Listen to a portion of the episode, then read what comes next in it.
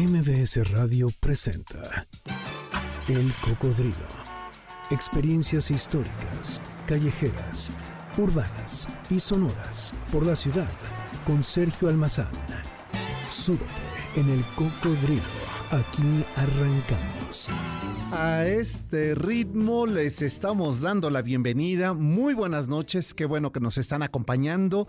En el reloj de la Torre Latinoamericana está marcando las 10 de la noche con 7 minutos en este jueves 6 de julio del año 2023. Esta es la emisión 539 de El Cocodrilo. Mi nombre es Sergio Almazán. La frecuencia ustedes la conocen, ustedes la siguen, ustedes la comparten MBS 102.5. Y la noche de hoy, pues eh, adelantamos estos ritmos porque el verano, aunque hoy parece otoño con esta lluvia, pues eh, la rocola sonará a ritmo de las canciones del verano. Y hemos querido abrir con justamente Jarabe de Palo ese tema de La Flaca. Pues con ello nos vamos a ir a recorrer museos. ¿Cuáles son sus museos consentidos, preferidos? ¿Cuáles les gustan más? ¿Por qué los visitan? Pues de esto vamos a platicar la noche de hoy, así es que los invito a que se queden con nosotros y por lo pronto, mi querido Vic, súbele un poco más al ritmo para que haga contraste con esta noche así mojadita y húmeda.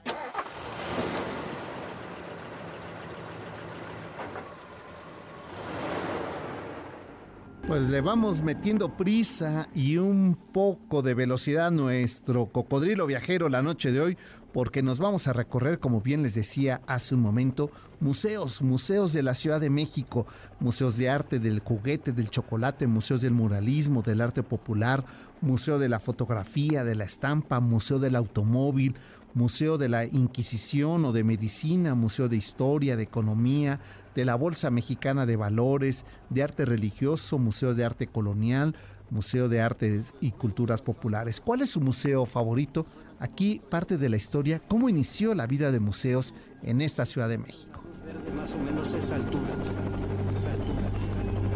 Hemos sido tolerantes hasta excesos criticados pues ahí justo en Tlatelolco, que es el tema que estamos escuchando de fondo, pues está el Museo de Sitio de Tlatelolco, donde mejor tenemos la expresión de la cultura mesoamericana. Para ir a empezar este recorrido, arrancamos en esta zona, pero hay un museo primero que dio origen a esta vida cultural, museográfica, artística de México.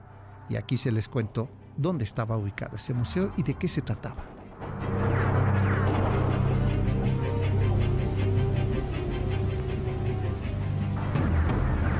A lo largo del mundo hay muchas ciudades que tienen un sinfín de museos que muestran su cultura, su historia, sus actividades, sus tradiciones y su vida en general.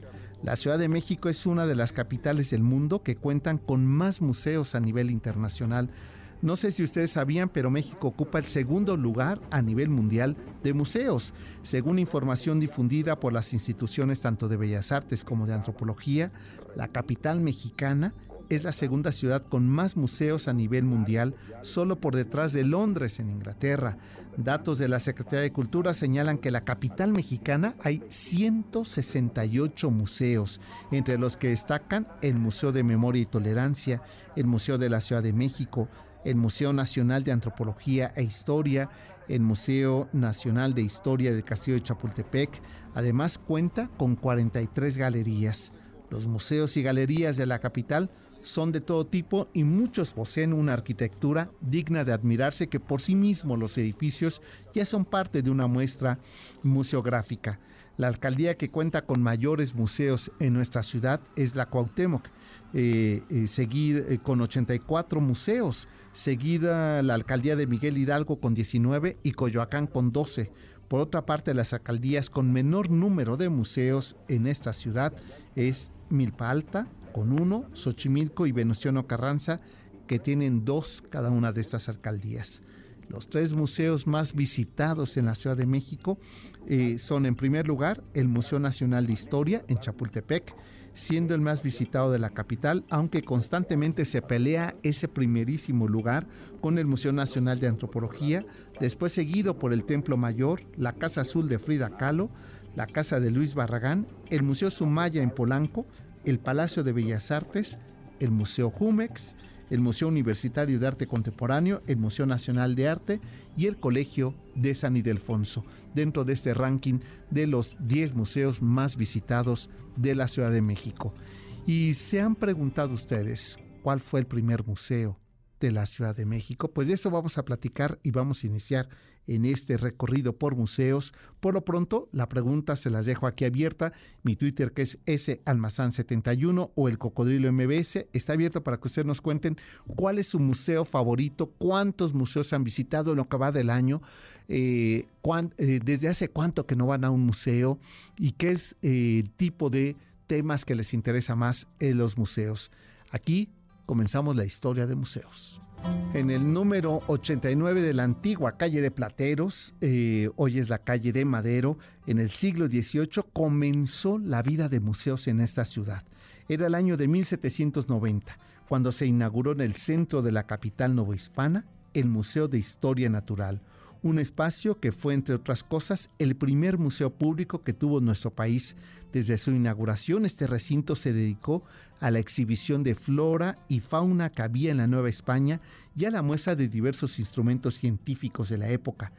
Esta idea de reunir cosas maravillosas de la naturaleza se gestó desde el siglo XVI debido a las constantes expediciones marítimas donde se comenzaron a reunir las primeras colecciones de animales y plantas. En estas excursiones se descubrieron numerosas especies, lo que marcaría el inicio de la investigación científica y biológica en toda América, siendo la Ciudad de México la punta del iceberg de la investigación científica sobre la naturaleza, de las cosas de la América septentrional como se quedó documentado en aquel registro del siglo XVIII. Sería Carlos III quien envió a un grupo de expertos en flora y fauna para estudiar y recopilar ejemplares de animales, plantas y minerales. Entonces, y consecuencia de ello, se formó la Real Expedición Botánica a la Nueva España con el naturalista español José Longuinos Martínez a la cabeza. Y en aquel entonces este hombre eh, naturalista, José Longuinos Martínez, reunió a lo largo de cinco años más de 10.000 objetos entre flora y fauna de este país. La reunió en ese que era su eh, residencia, que era la calle de Plateros número 89, en, la, eh, en el centro del, de la capital novohispana y así formó el primer museo de México llamado Primer Gabinete de Historia Natural. Ahí se ubicaron las colecciones de su colección particular y este museo además se enriqueció gracias a las donaciones particulares de personajes como Fausto Fermín de la Yur y José Antonio Alzate Ramírez, quien por cierto hizo el primer libro de clasificación botánica de la Nueva España que llamó así Clasificación Septentrional de las Cosas Naturales de la Nueva España.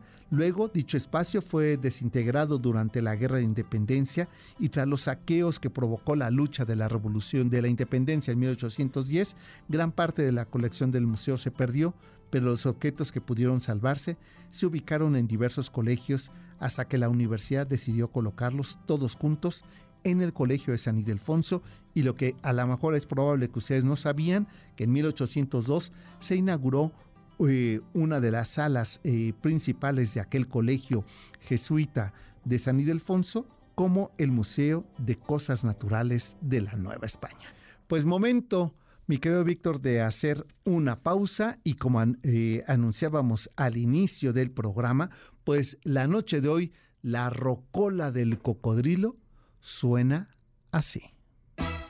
La rocola del cocodrilo. Pues fíjate, Víctor, que sin querer le dimos, ¿eh? Porque con las lluvias de esta tarde, con lo inundado que están varias de las zonas, pues andoja para surfear. Pues este tema de una de las, eh, de las bandas de la década de los 60, la banda californiana The Beach Boys, estrenó este disco Surfing Safari y se trataba de un disco con música para surfistas.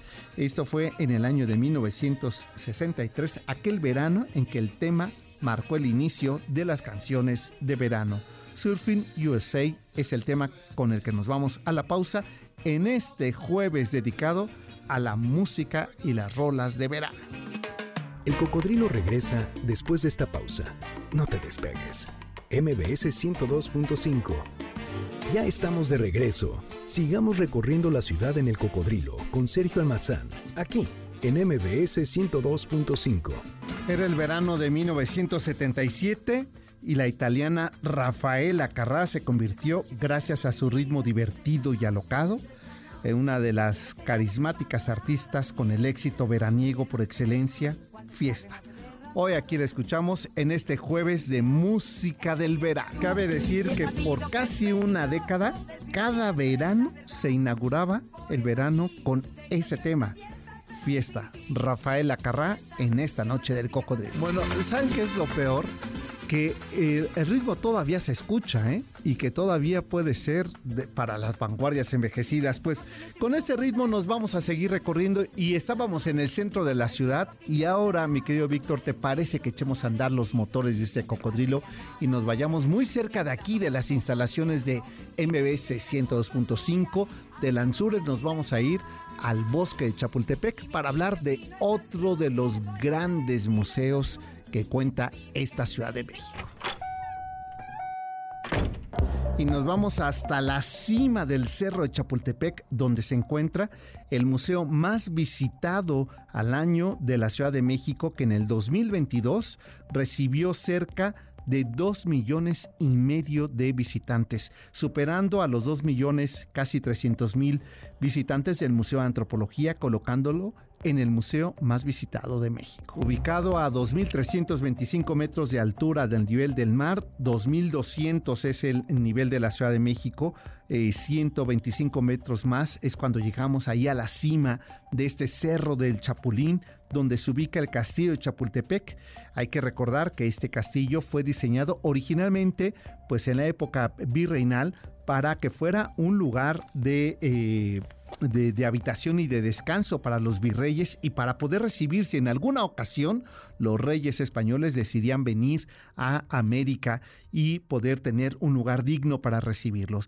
Después se convertiría este castillo, a diferencia de los palacios, es que el castillo tiene eh, una zona militar de resguardo y pues este lugar resultó ser el colegio militar por varios tiempo, hasta que en, 1939, por decreto del presidente Lázaro Cárdenas, ordenó que el histórico castillo de Chapultepec se convirtiera en sede del Museo Nacional de Historia. Ahí, ahí arranca justamente la historia de uno de los museos más visitados de la Ciudad de México. Por supuesto que se llevaron a cabo varios de los trabajos de readaptación del edificio, así como también de los salones, porque lo que antiguamente eran eh, habitaciones eh, donde los presidentes eh, vivieron, pues más tarde se iban a convertir en salas de exposiciones de este museo. Quizás sea, hay que decirlo así, uno de los mejores museos de la ciudad y del país que cuentan en una línea de tiempo muy bien trazada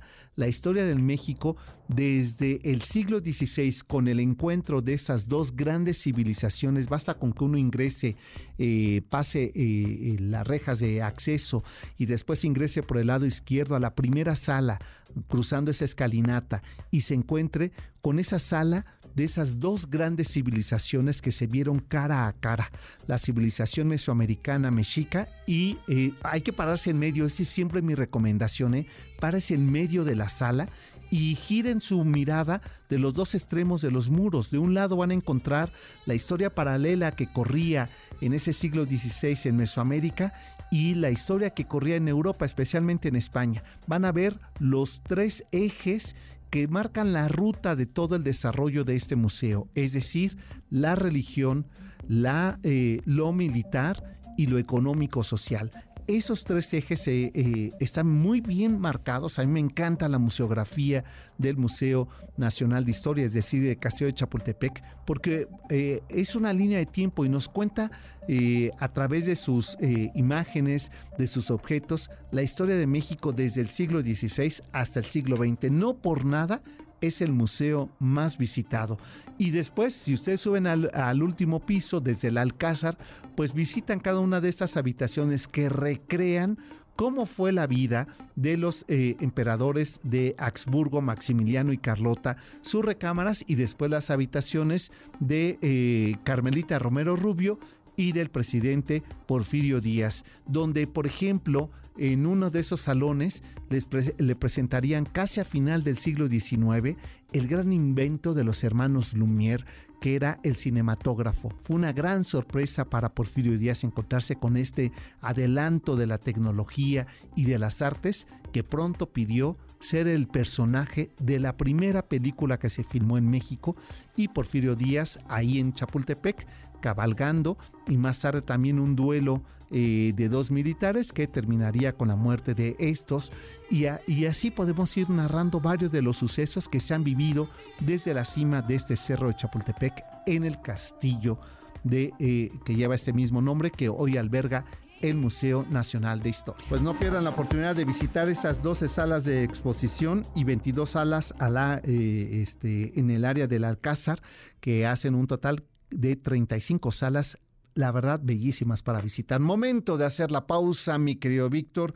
¿Y cuál es el ritmo de esta noche? Nos vamos a la pausa y vámonos con otro ritmo más. Y este va a ser un tema que, bueno, todavía hasta el día de hoy eh, fue para un verano, para el verano de 1987 ese tema y sin embargo llegó para quedarse y nos recuerda además a esta zona de Veracruz donde se baila a este ritmo hasta nuestros días. Con la aparición en 1987 de la famosa cinta de la Bamba de los Lobos, eh, que era eh, sobre la vida de Richie Valens, este hombre que eh, migra a Estados Unidos y ahí hace esta, esta banda y hace exitoso ese tema en el sur de los Estados Unidos. Pues en 1987 se convirtió en el tema latino más escuchado en el verano del 87. La Bamba. Con eso nos vamos en jueves de canciones de verano. El cocodrilo regresa después de esta pausa. No te despegues. MBS 102.5. Ya estamos de regreso. Sigamos recorriendo la ciudad en el cocodrilo con Sergio Almazán, aquí en MBS 102.5. Era el año de 1988 cuando el compositor dominicano eh, Palmer Hernández entregó a Lalo Rodríguez esta letra del tema Ven, demora, devórame otra vez, que incluyó en su disco Un Nuevo Despertar. Sin saber, se convertiría en el Hot Latin Tracks del verano y top 10 de las canciones Lo Nuestro en aquel 1989. Por eso, por eso en esta noche de canciones del verano hemos incluido, y esto va con dedicatoria a Víctor que me anda provocando. Eh, ese tema, ven, devórame otra. Si ustedes supieran lo que contamos durante los cortes, entre ellos contábamos de que eh, me, preguntaba cómo hago la selección, a mero capricho. Voy buscando, sí, históricamente, cuál ha sido los temas que, que han sonado, sobre todo hoy que hablábamos del verano, pero después elegirlos y decía, a mí me encanta la salsa, pero tengo dos pies izquierdos.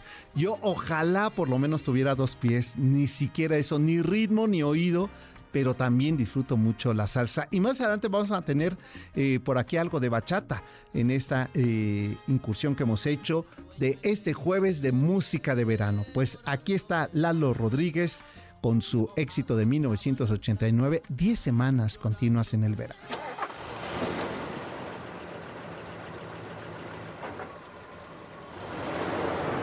Con estas flores de mayo, que así se llama justamente este tema que interpreta la maestra Silvia Navarrete al piano. Eh, con esta música nos vamos ahora al centro de la ciudad. Estábamos en el cerro de Chapultepec, ahora nos vamos al centro de la ciudad porque varios coinciden, Gaby Sánchez, Nancy Estrada, Sony 1111, Calipso, también por acá La Basurita, Jacobo Ortega, eh, Francisco Hernández, eh, Marco, eh, Manuel San Juan y Olores y Sabores y Recuerdos coinciden con que uno de sus museos favoritos es justamente el que vamos a hablar a continuación. Pues se encuentra ubicado al poniente del centro histórico, a un costado de la Alameda Central, este portentoso y bello y blanquísimo edificio que es el Palacio de las Bellas Artes, es una de las mejores muestras de la modernidad cuando arrancó el siglo XX. Porfirio Díaz intentó terminar, incluso inaugurarlo. Inauguró solo la fachada, una fachada que la verdad antoja, ya desde ahí, ya antoja quedarse eh, asombrado observando desde la cúspide donde el eh, húngaro Gesa Marotti eh, realizaría esta águila porfiriana que se encuentra custodiada por las cuatro musas de las artes del teatro griego, la comedia, la tragedia, la lírica y la poesía. Estas cuatro mujeres que eh, a la distancia donde nosotros lo podemos ver no se distingue, pero ustedes pueden eh, eh, buscar, incluso en mi Twitter he subido fotografías de este acercamiento que se ha hecho al Palacio de Bellas Artes y después esa cúpula de la, de la Casa de, de Arte de Tiffany en Nueva York, que la verdad es ya un bellísimo postre de la cima de este edificio. Y después se encuentran pues estas... Eh, eh, eh, estos mascarones y, y, también a Venus, la diosa de las artes que está rodeada por Eros y Tánato, por la tragedia, la comedia y este cuerpo de querubines tallados en mármol que hace referencia a la música. Hay que recordar que el Palacio de Bellas Artes originalmente se iba a tratar del Teatro Nacional, del Teatro de la Ópera, por eso esas referencias en su fachada de estilo Art Nouveau del gran arquitecto italiano Adamo Boari. Al interior ya es de formas geométricas, mucho más limpio porque tardaron 30 años en terminarlo y es un edificio de estilo Art Deco con motivos de la cultura, de la cultura maya y de la cultura eh, mexica o azteca. Pero cuando vamos recorriendo, subimos esta escalinata portentosa de, este, eh, de estos blanquísimos este, mármoles, también de, con ese contraste del negro y de este contraste del eh, rojo y del verde, pues nos encontramos con murales. 17 murales alberga este museo, eh, digamos, del muralismo mexicano del siglo XX, donde encontramos a Orozco, a Diego Rivera, que reproduce aquel mural que no le dejaron pintar en el Rockefeller Center eh, debido a esta censura por hablar sobre León Trotsky y sobre el comunismo y el voraz y terrible capitalismo, pero que aquí en México hizo unas modificaciones a ese mural y el mural que se, eh, que se llama El hombre controlador del universo, pero también está el de Catarsis, uno de los murales eh, más comentados y controvertidos que se encuentran ahí, pero también está el de Manuel Rodríguez Lozano, que originalmente no fue pintado ahí, sino para la cárcel de Lecumberri cuando él estuvo encarcelado, un mural que se llama La Piedad en el Desierto y que es bellísimo sobre la inequidad en la justicia mexicana eh, eh, a propósito de un suceso que él conoce estando allí en la cárcel de Lecumberri, pero también está sobre eh, el, mito de Cuauhtémoc que Orozco pinta y también está el de... Eh, eh, el de este otro artista González Camarena sobre la liberación, uno de los murales más bellos, más bellos sobre el proceso histórico de independencia y de revolución mexicana y la construcción de la nueva nación. Y en el primer piso en los dos muros eh, laterales de las escalinatas, Rufino Tamayo nos, eh, nos regala su visión, su interpretación sobre la democracia y, las, eh, y, el desarrollo de la revolución cultural y de la revolución tecnológica en nuestro país. La verdad es que es una delicia recorrer y después, ¿qué tal si cuando uno desciende a esas escalinatas, ingresa justamente al Teatro de Bellas Artes para eh, observar tan solo ese maravilloso telón también de la casa de Tiffany que hace alusión a los volcanes y a la eh, endémica natural de nuestro país. Y hay que voltear al techo para mirar de Gesso Marotti, también otro de los eh, vitrales más bellos que es Apolo y las nueve musas.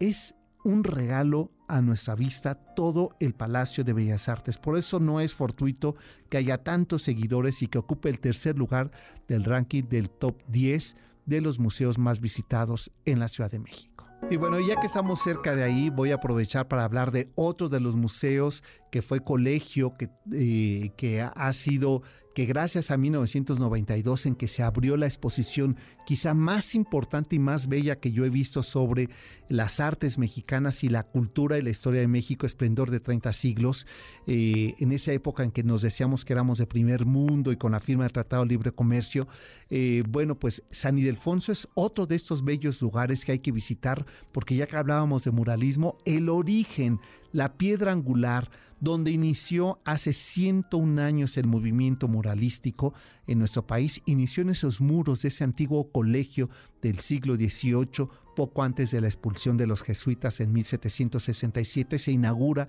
este nuevo colegio ahí a un costado del Templo Mayor y este colegio reúne de las obras más importantes de los artistas eh, más importantes del muralismo de la primera generación. Fermín Revueltas.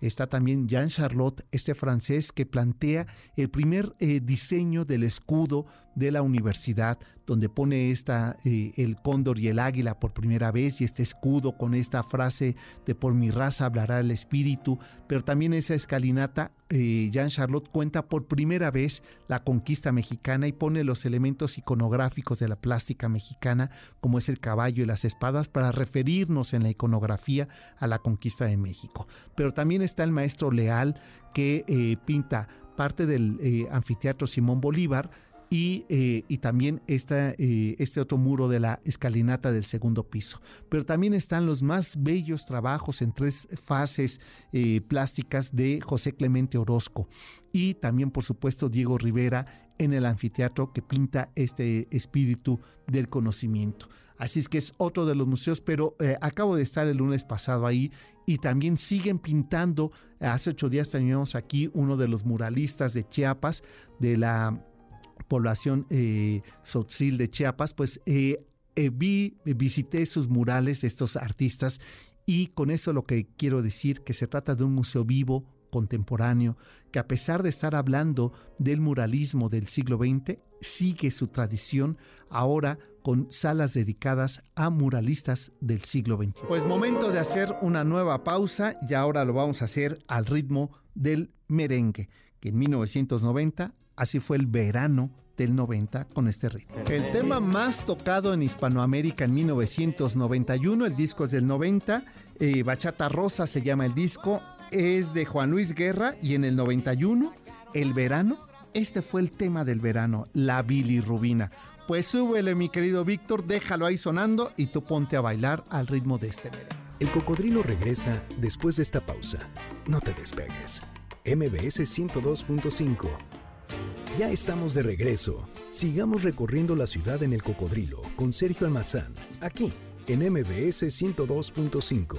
Era mayo de 1988 y no hay marcha en Nueva York de la banda española Mecano se convierte en la canción del verano de aquel 88 en los países hispanoparlantes. ¿Qué hacía esta canción de José María Cano? Pues un poco desmitificar el sueño neoyorquino que algunos llevan dentro, pero sobre todo los que no conocen esa ciudad. Súbele, mi querido Víctor, que suene por favor la marcha de Nueva York. Bueno, antes de que nos gane el tiempo, a ver, voy a dejar ahí porque me ha hecho un bullying, Víctor, que cómo se me ocurre Bad Bunny. Bueno, pues es parte de la música del verano, pero voy a dar, voy a ser democrático. A ver, ustedes nos digan con cuál nos despedimos. Con Natalia Jiménez, ¿no? Este, o con Bad Bunny. Ahí se los dejo que los dos fueron temas eh, el año pasado y antepasado de la música del verano. Por lo pronto nos vamos, mientras ustedes deciden con cuál nos despedimos, nos vamos ahora a recorrer un museo nuevo, pero la verdad, a ver, nuevo tiene dos años y medio aproximadamente, pero es un museo que nos regala uno de los eh, acervos de la cultura mexicana desde el siglo XVI hasta este siglo XXI.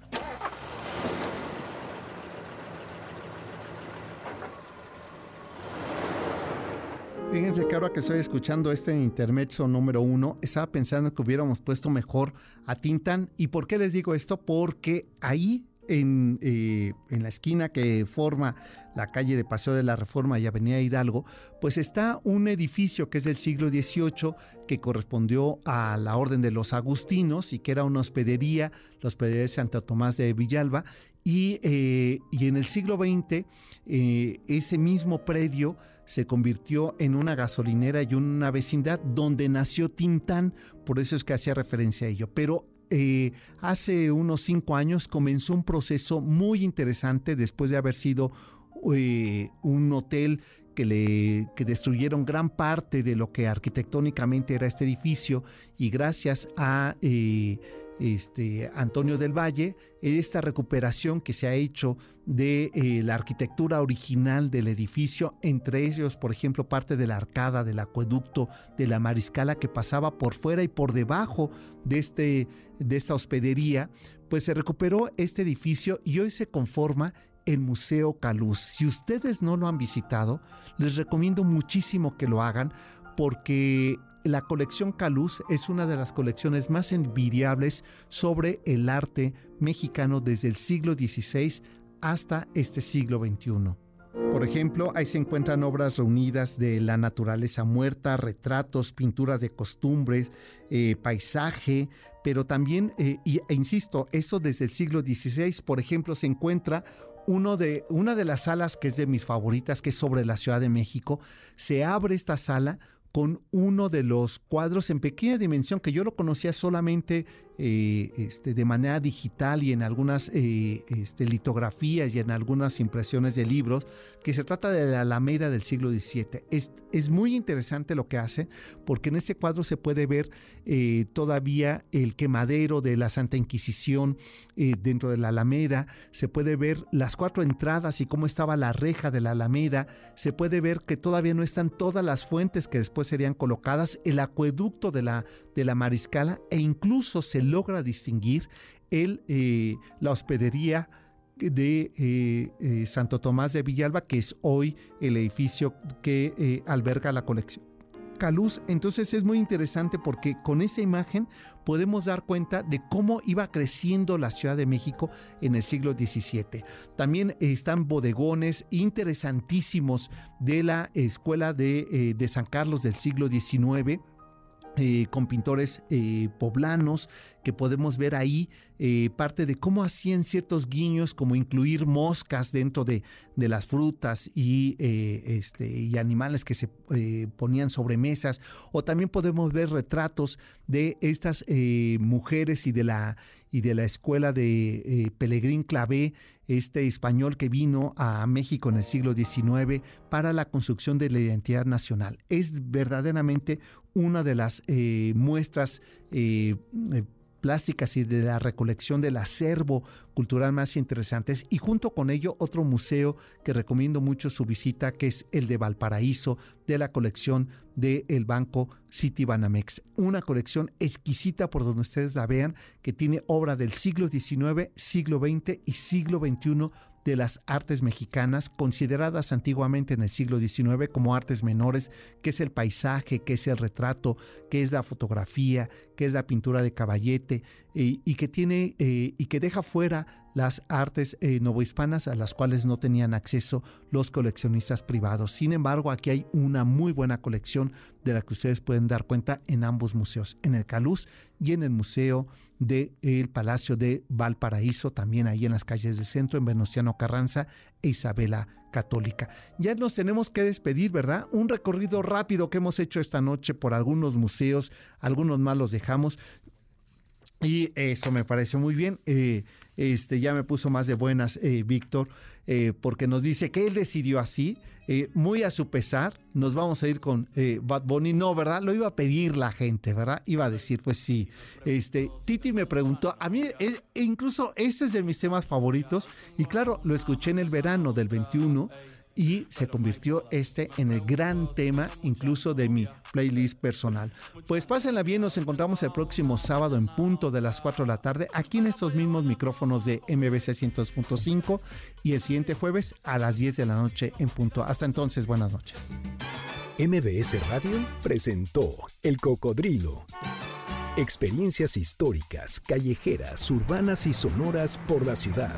Súbete en el cocodrilo. Nos escuchamos el próximo sábado aquí en MBS 102.5.